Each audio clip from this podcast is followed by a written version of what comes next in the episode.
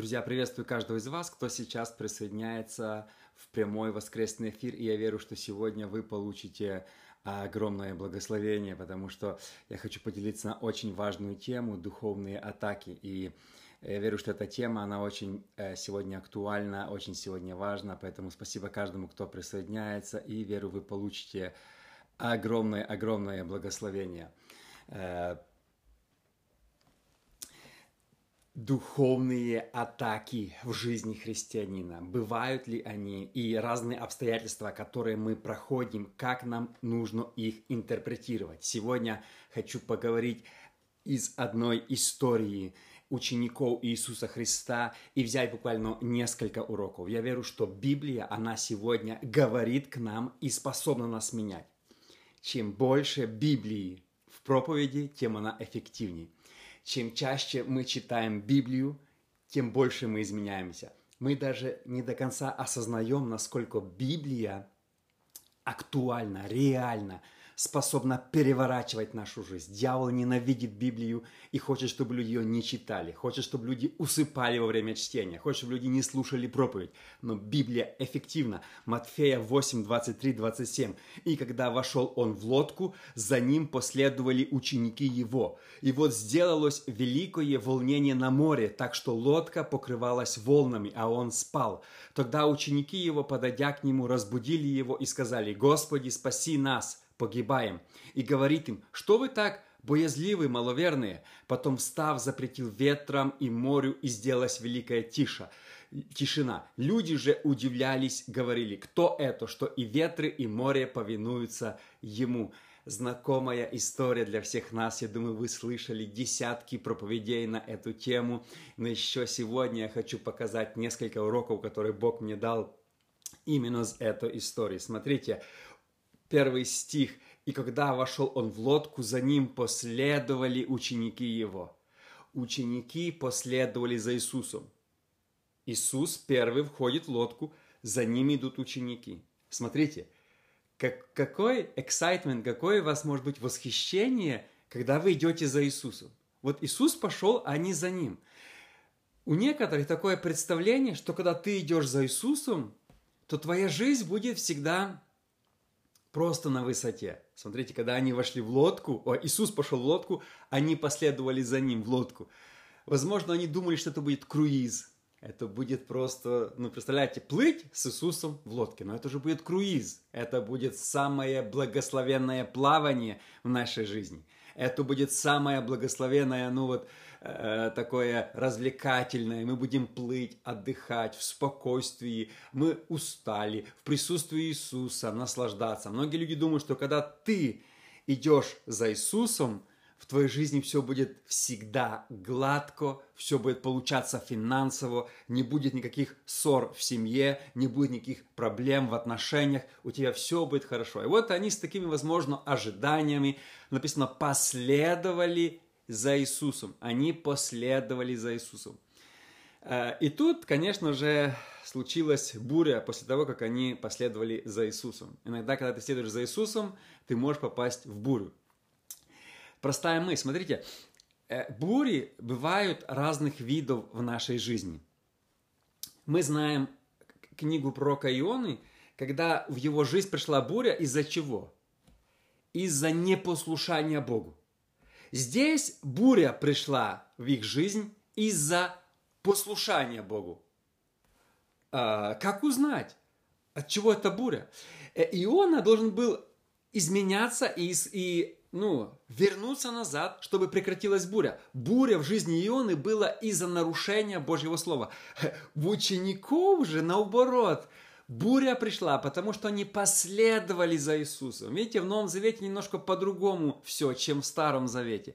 Поэтому часто в нашей жизни бывают бури, и наша задача понять, а почему это буря? Это из-за того, что мы, как Иона, убегаем куда-то? Или это мы следуем за Иисусом, и в нашей жизни буря? Понимаете? И мы не должны всегда, многие люди, я думаю, воспринимают сегодня бури, как в жизни Ионы. О, в моей жизни буря, потому что, наверное, где-то... Нет, иногда, я даже бы сказал, чаще всего, бури в твоей жизни по одной простой причине, что ты следуешь за Иисусом, Это духовные атаки. Я сейчас об этом больше поговорю. Смотрите, я прочитал недавно одну интересную историю про э, фермера и и китайского фермера и лошадь, у которого была лошадь. В одного китайского фермера была лошадь, и вот она как-то сбежала от него в горы. И тут приходит к нему сосед, говорит, эта лошадь приносит проклятие. Смотри, ты столько в нее вкладывал, заплатил за нее денег, она сбежала от тебя в горы. Через пару дней лошадь вернулась и привела с собой 20 других диких лошадей. К нему приходит сосед и говорит, я вижу, что эта лошадь, она приносит благословение. Смотри, у тебя не было много лошадей, она тебе привела 20 лошадей. Через один день сын фермера пошел кататься на этой лошади, упал с нее и сломал ногу. Приходит этот, э, к нему сосед и говорит, я вижу, что эта лошадь приносит в твою жизнь э, проклятие и проблемы. А, а, а фермер говорит, поживем, увидим. Через какое-то время в эту деревню наведались рекруты и забрали всех молодых парней в, э, на войну, а из-за того, что у этого парня была сломана нога, они его оставили. Приходит сосед и говорит, я вижу, что эта лошадь приносит благословение. То есть многие люди, как сегодня, как этот сосед, вы знаете, они думают, о, это приносит благо... это буря, благословение или проклятие. Как нам знать, эта вещь приносит нам благословение или проклятие? И мы туда-сюда. Сегодня благословение, завтра не благословение. Смотрите, нужно плыть не... Я бы так сказал, в жизни христианина бывают всякие моменты. Бывает мега благословение, бывает буря. Мы должны не смотреть по сторонам. Сейчас тишина или буря. Мы должны идти за Богом всегда. А в жизни христианина, как я уже сказал, будут легкие времена и будут тяжелые времена. И нам иногда обещают, что в жизни христиана все будет легко. Это не совсем так. Будет всегда буря. Это тоже не совсем так мы должны идти за своим призванием. А что нам встретится на пути? Это не играет никакой роли. Мы идем за Богом. Но первые, первые мысли, которые хотел сказать, что иногда, чаще всего, когда ты идешь за Богом, ты встречаешь бури в своей жизни. А, вторая мысль очень интересная. Смотрите, как только они вошли в лодку, Иисус где-то пропал. Они вошли в лодку, ну и тут намеревались, возможно, поразговаривать, возможно, вот это. Иисус где-то пропал. Он пошел спать там на корме, он где-то удалился. И вот они... Началась такая буря, что они начали кричать и, возможно, прощаться с жизнью. Они никогда в жизни, возможно, не были в таком состоянии. Это было, вау, что происходит? А где Иисус? Там в одном из переводов написано, что когда они к нему потом подбежали, то говорят, тебе что, нужды нет? А в английском переводе you don't care. Ты не заботишься о нас. То есть он где-то пропал. Он их привел в лодку. Только они сели, начали плыть. И тут началась буря, а Иисуса рядом нет. Они какое-то время, минут 20-30, скажем так, это не то, что они разбудили его в самом начале бури. Нет, они пытались, они гребли. Возможно, это было даже полчаса или час. То есть они боролись с бурей долгое время, а Иисуса не было. Иисус где-то исчез. А в 2006 году Бог проговорил четко в мое сердце, чтобы мы с женой а, уехали из Америки и начали церковь в Беларуси. И Бог положил мне на, на, на, на, сердце даже город, в который мы должны ехать. И мы поехали туда. И меня многие отговаривали, и, и, и, и родственники, и друзья, и даже некоторые пастора, потому что город, который я выбрал, это был новый для меня город. У меня не было ни одного там знакомого, рост, вообще никого, никогда там не был толком. И вот мы приезжаем, это был Могилев, и ну, у меня была такая вера, что меня Бог ведет. Меня, у меня была вера просто невероятная. Все рассказы людей, они просто... А, а, не, негатив весь просто отлетал от меня. Во-вторых, я молился каждый, помню, каждый день молился в машине, и Бог ко мне так сильно прикасался и давал мне уверенность, что это твоя задача на сейчас. Ты должен это сделать. У меня была такая уверенность, что мне было все все равно. Я чувствовал, что я следую за Богом. Я верил на 100%. Я иду по Божьим путям. Это Бог меня ведет. Бог хочет что-то сделать в моей жизни. И, и были стихи с подтверждения. Я такой, вау, вау, и я и шел. Несмотря на все там атаки, все, я просто шел, шел, шел. И вот мы приехали, и как только мы приехали, в моей жизни получилось как у учеников. Началась буря, а Иисус где-то исчез. Я уже не чувствовал его так сильно, я уже засомневался, что я правильно сделал. У меня подкрадались много сомнений, и у меня не, я с Америки пригнал машину, мне ее не оформляют, я не могу найти квартиру, я не могу найти зал. И вообще я сам с женой, мы сидим с одним ребенком, и мы не знаем, что делать, как начать церковь, потому что у нас ничего нету, мы никого не знаем, и, и, и все страшно, и ты просто сидишь и думаешь, так как только ты приехал и осознал, я попал в какой-то шок. Что со мной происходит и что я в жизни своей наделал. Мне начали возвращаться разные мысли, а может быть действительно мне нужно было послушаться людей, а возможно это я ошибся в своем этом, а может быть я неправильно услышал голос Божий, а мне было много-много вопросов к Богу. И самое интересное, что в трудные минуты в моей жизни получилось, Бог исчез куда-то я молюсь, и я не слышу ответа. Я бьюсь в двери разные, пытаюсь найти зал, пытаюсь найти себе квартиру, пытаюсь оформить машину. Я ездил без номеров полгода, просто без номеров. Меня даже на удивление милиция не останавливала. Я, я не знал, что делать. У меня было такой стресс. И самое главное, когда случилась буря в моей жизни, у меня тоже было ощущение, что Иисус куда-то исчез я пытаюсь сориентироваться, думаю, до этого у меня были такие близкие отношения, я чувствовал откровения одно за другим, я записывал эти откровения, я, я ходил в присутствии Божьем, я был такой уверен, что вау, сейчас будет такое чудо произойдет, Бог меня ведет. Ведь когда ты следуешь за Иисусом, у тебя мега ожидания, ты думаешь, вау, ты сейчас такое сделаешь, потому что ты же за Иисусом, какие проблемы? Я думал, у тебя сразу все получится. Как только я приеду, люди бегом будут бежать, зал у меня сразу будет, квартира, все, все лучшим образом. Я исповедовал процветание, все в моей жизни будет вау, на высшем уровне. Но когда я столкнулся с реальностью, это было просто, вы знаете, как и ученики. Они, они столкнулись э, с большой реальностью, что написано, думали, что утонут. Они думали, что все. Возможно, некоторые уже прощались со своей жизнью. Это был такой кризис, они думали, что не выживут. Это очень серьезно. Ты попадаешь в такие вещи, когда в тебя такой кризис, а в этот момент Иисус куда-то исчез, его нету рядом. Думаешь, где Бог, который меня сюда привел? Была ли у вас такая личная ситуация, что Бог вас куда-то привел, а потом оказалось, ну, это грубое слово, кинул или оставил там один на один в церкви, дома, в семье, и вы так и не знаете, а вы сомневаетесь вообще потом, что Бог вас сюда привел? Вы думаете, а правильно ли я сделал, что сюда пришел? У меня было несколько таких случаев. И я думаю, вау, вы знаете, мы думаем, что Бог оставил нас, что Бог не отвечает на молитвы, но это вообще не так. Это абсолютно не так. Смотрите, интересная мысль с этой историей, что я даже читал несколько толкований, богословы тоже утверждают, что это была не обычная буря, это была духовная атака. Ученики знали это море, это озеро, просто они там были множество раз. Они, это же были опытные, ну тот же Петр, он зарабатывал на жизнь на этом озере, может быть, 10 лет до этого. Он его переплавал, ну, ну, ну, ну, множество раз, десятки раз. Он был опытным. Во-вторых, они умели плавать, в крайнем случае, да, то есть были опытные люди. Они могли, как написано там про Павла, э, корабль разбился, они на уламках корабля плыли. То есть, ну, они могли как-то выжить, но они настолько испугались, что мы тонем, мы гибнем, когда они прибежали к Иисусу, они думали, что им конец. Я думаю, что потом, когда они уже э, задним числом вспоминали бурю, они даже не понимали, почему у меня был такой страх. Страх, который напал на них, это не был страх от бури самой. Это был духовный страх, это была духовная атака дьявола. Дьявол хотел их остановить, возможно, погубить. Дьявол послал эту бурю, это была духовная атака. Вы знаете, часто, когда мы идем за Иисусом, в нашей жизни бывают духовные атаки. Из-за того, что мы не понимаем эти атаки, мы думаем, что Бог нас не слышит. Мы думаем, что почему мы сюда вляпались. Мы начинаем сравнивать себя с пророком Иону и думать, что буря приходит в нашу жизнь как наказание. В Новом Завете часто буря приходит не как наказание, а как наоборот, атака от дьявола остановить тебя от твоего призвания.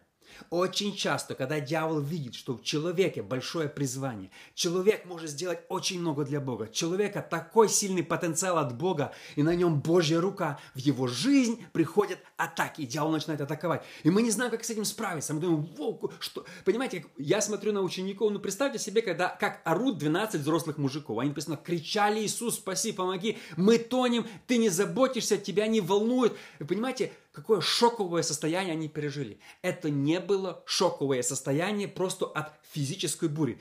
За физической бурей крылась духовная атака от дьявола, который хотел истребить их судьбу, который хотел остановить их от призвания. Э, когда, знаете, э, мы проходим сегодня трудности в семье. Мы думаем, почему мы сталкиваемся с трудностями? Мы, ведь мы думали, что мы служим Богу. Мы хранили себя до свадьбы. Мы так стараемся это. И тут приходят такие атаки. Думаешь, ну, в неверующих отношения лучше, чем у меня. Финансово ты жертвуешь Богу и десятины, пожертвования, поддерживаешь проекты. И тут приходит такой кризис, что ты просто думаешь, ну, за что меня Бог наказывает? Бог, это не Бог наказывает, это дьявол видит, какая у тебя судьба, какое у тебя призвание. Он атакует твою семью, он атакует твои финансы, он атакует твое служение, он атакует то, что ты имеешь, чтобы, во-первых, у тебя пропала вера, у тебя появился ропот на Бога. Смотрите, они прибежали к Иисусу и говорят, тебя не волнует, you don't care, это в английском переводе, you don't care. Понимаете? У них уже начался подкрадываться ропот. Иисус виноват. Иисус нас сюда привел, мы пошли за Ним. И тут а, мы не ожидали, мы думали, будет круиз, мы думали, будет прогулка вечерняя. Во что мы вляпались? Мы на это, мы не, мы не так представляли себе Бога. Мы не так представляли себе следовать за Иисусом. У нас были другие представления. Точно так же сегодня в жизни христиан многие люди, которые имеют большое призвание, сталкиваются с большой бурей. За этой бурей кроется дьявол. И мы должны это распознать. Мы не должны сегодня сердиться на своего супруга, мы не должны сегодня обижаться на какие-то вещи, кто-то с нами несправедливо поступил, кто-то это. Вы знаете, часто атака бывает от родственников. Тебя никто не воспринимает, тебя никто не, не замечает. Ты, ты испытываешь одиночество. Я это все проходил. И это очень, очень четко все понимаю, потому что я проходил многие эти вещи лично. Когда тебя многие близкие отворачиваются, когда именно в трудные минуты э, такое ощущение тебя все оставили. Ты просто, ты просто, ты, ты сам не понимаешь, что к чему. И тебя закрадывается, естественно, вопрос, а где Бог? Почему Он меня оставил? Духовные атаки, они реальны в жизни сегодня христиан. Скажу больше, что чаще всего в начале своего служения испытывают атаки те, у кого большое призвание у кого Бог просто выбрал через вас что-то делать. И вот если вы избранный Богом, на вас рука помазания, смотрите, дьявол издал указ. Вы знаете, что иногда, когда государство издает указы, то это дьявол издает эти указы. Дьявол использует э, э, правительство, чтобы делать указы. дьявол издал указ, чтобы всех мальчиков в Египте еврейских убивали. А почему? А он чувствовал, кто-то родится сейчас. Сейчас должен родиться кто-то большой. И начинается атака на Израиль. Во времена Иисуса Ирод и послал воинов, они бегают, убивают всех маленьких мальчиков, детей двух лет и ниже. Почему? Родился Иисус. Дьявол всегда пытается атаковать тех, у кого большое призвание. Поэтому в нашей жизни не то, что я вас настраиваю, что у вас всегда будет трудности, нет, но мы должны быть готовы как я сказал про лошадь в начале, трудности могут быть, могут не быть. Но если трудности придут, то мы должны понимать, не, мы не должны роптать, мы не должны возмущаться, мы должны понимать, это атака, и мы ее пройдем. Мы не остановимся, мы не будем роптать, мы не будем, мы пройдем эту атаку. Знаете, многие служители, я так понимаю ситуацию, которые имели призвание на себе, даже сделали большие вещи для Бога, но они развалили свою семью, они не поняли, они там обвинили во всем жену и то, они не смогли пройти бурю. Они шли за Иисусом, они были в чем-то успешны, у них было призвание. Но когда произошла атака, они сдались, бросили жену, нашли кого-то, все, они, они, они не исполнили призвание, все. Э, лузеры, они ничего... Я, считаю, я вообще считаю, я очень строг к этому. Если, скажем, иногда мне пишут, я ДВР, недавно мне парень написал, я с детства верующий, но я отошел от Бога. Э, я там впал в блуд. Э, смотрите, все, кто родились в верующих семьях, на них большая обязанность и ответственность. Э, я думаю, что Бог будет больше судить отступников, чем неверующих. С Богом шутить нельзя. Если ты раз вкусил, если твоя мама с папой были верующими, а ты отошел, в аду тебе достанутся горячие места. Вообще,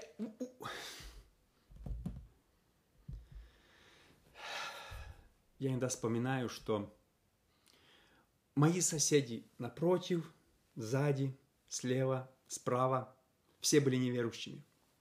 У меня был слева сосед Валерка, напротив меня сосед Генка, мои одногодки, справа Коля. Они были неверующими, никто из них. Один умер уже. Иногда я думаю, я не заслужил, что Бог спас именно мою семью. Именно моя семья знала Бога, а все вокруг соседи не знали. Это привилегия, это честь. И если Бог избрал меня и мою семью, а я, когда я вырасту, буду плевать в сторону Бога и буду пренебрегать этим благословением, это Богу еще больнее, чем те люди, которые не знали и не служили. Если ты родился в христианской семье, не посмей никогда, потому что это очень серьезно, уйти от Бога. Это очень серьезно. Бог будет судить тех людей, которые познали Его и отошли больше, чем тех, которые не познали. Это сто процентов. Мы должны быть очень серьезны. Если тебя родители верующие, ты нет, тебе нужно срочно бежать, пока есть шанс, пока Бог еще не передумал, на колени в церковь к Богу. Мы не должны шутить. Бог по своей милости явился твоей семье. А вспомни, вокруг тебя все соседи тоже не христиане, но твоя семья, твои родители пострадали, верили в Богу, ходили, и ты посмеешь сегодня задавать Богу вопросы, а почему это? И это тоже у меня были вопросы раньше к Богу, почему это, почему то.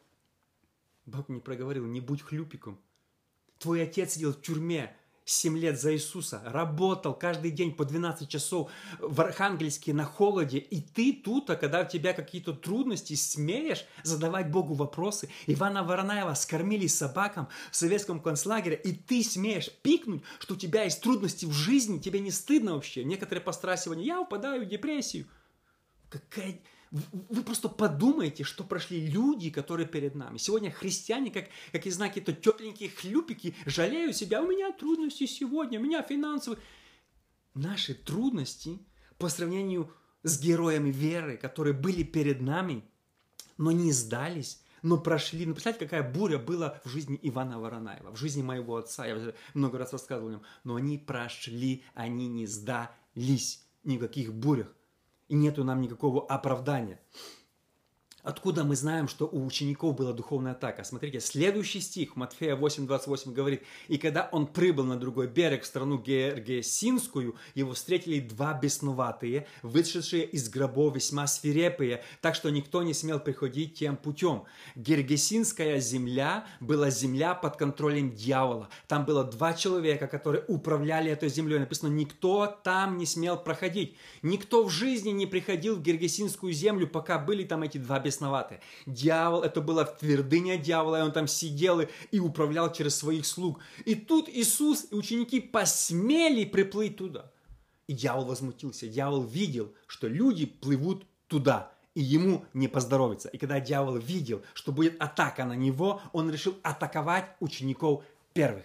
Ученики то не понимали, ученики то не знали. И когда они приплыли, то прибегают эти два бесноватые. Что сделал Иисус? Иисус выгнал бесов из этих людей. Эти люди стали проповедниками. Иисус пришел в эту, на территорию дьявола и, и, и перевернул все. Он освободил этих людей. Понимаете, когда дьявол видит призвание в твоей жизни, он посылает атаки. Еще раз, эта буря не была просто физической. Дьявол использовал физическую бурю, но там был духовный страх. Я думаю, что ученики потом переживали, думали, а, а, а, а, а чем мы так боялись?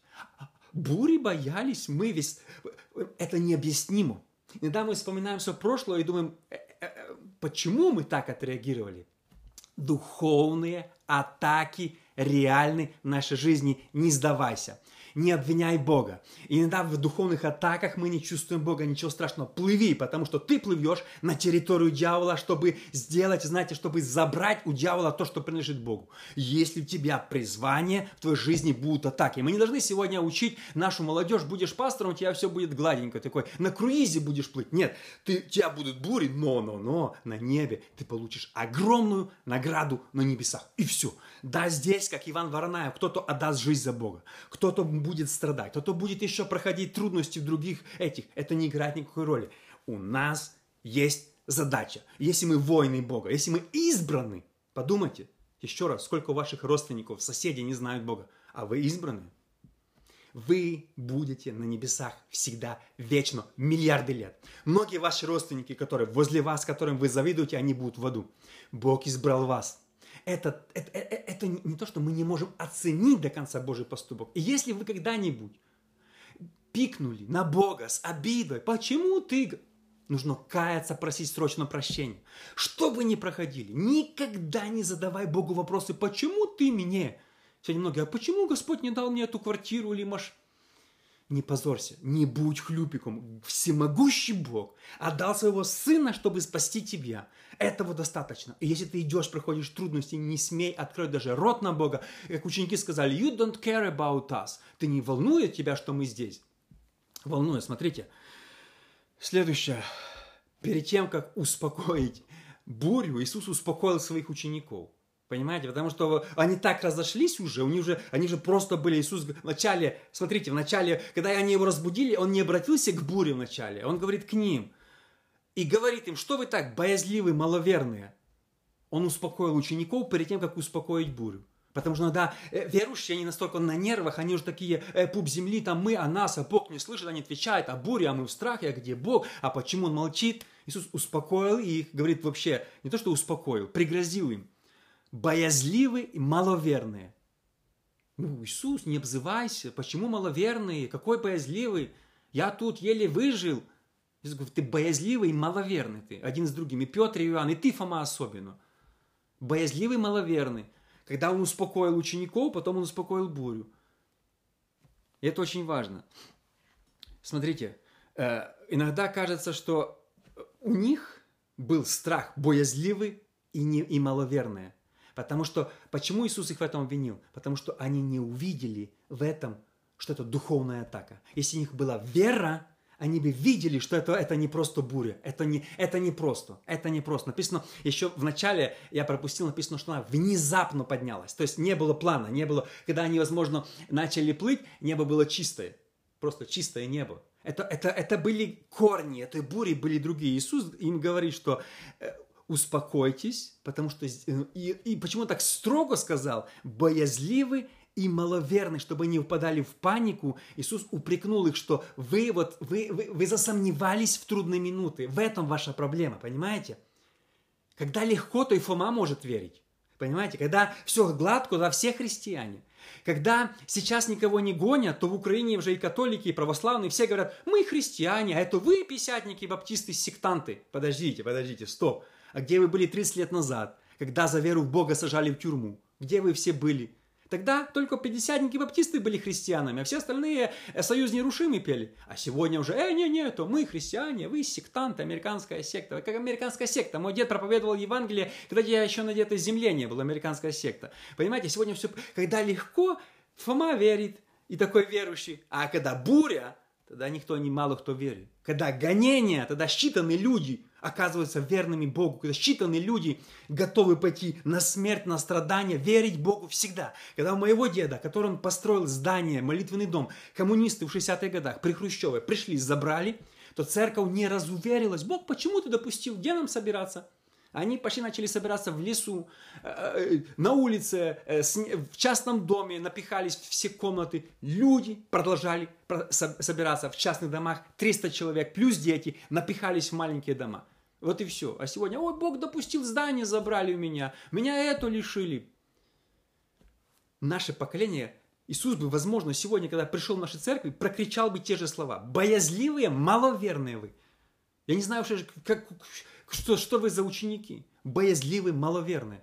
Вы не понимаете духовных вещей. Духовные атаки будут, но вы должны не роптать, не бояться. Вы должны пройти эти духовные атаки. Друзья, спасибо огромное.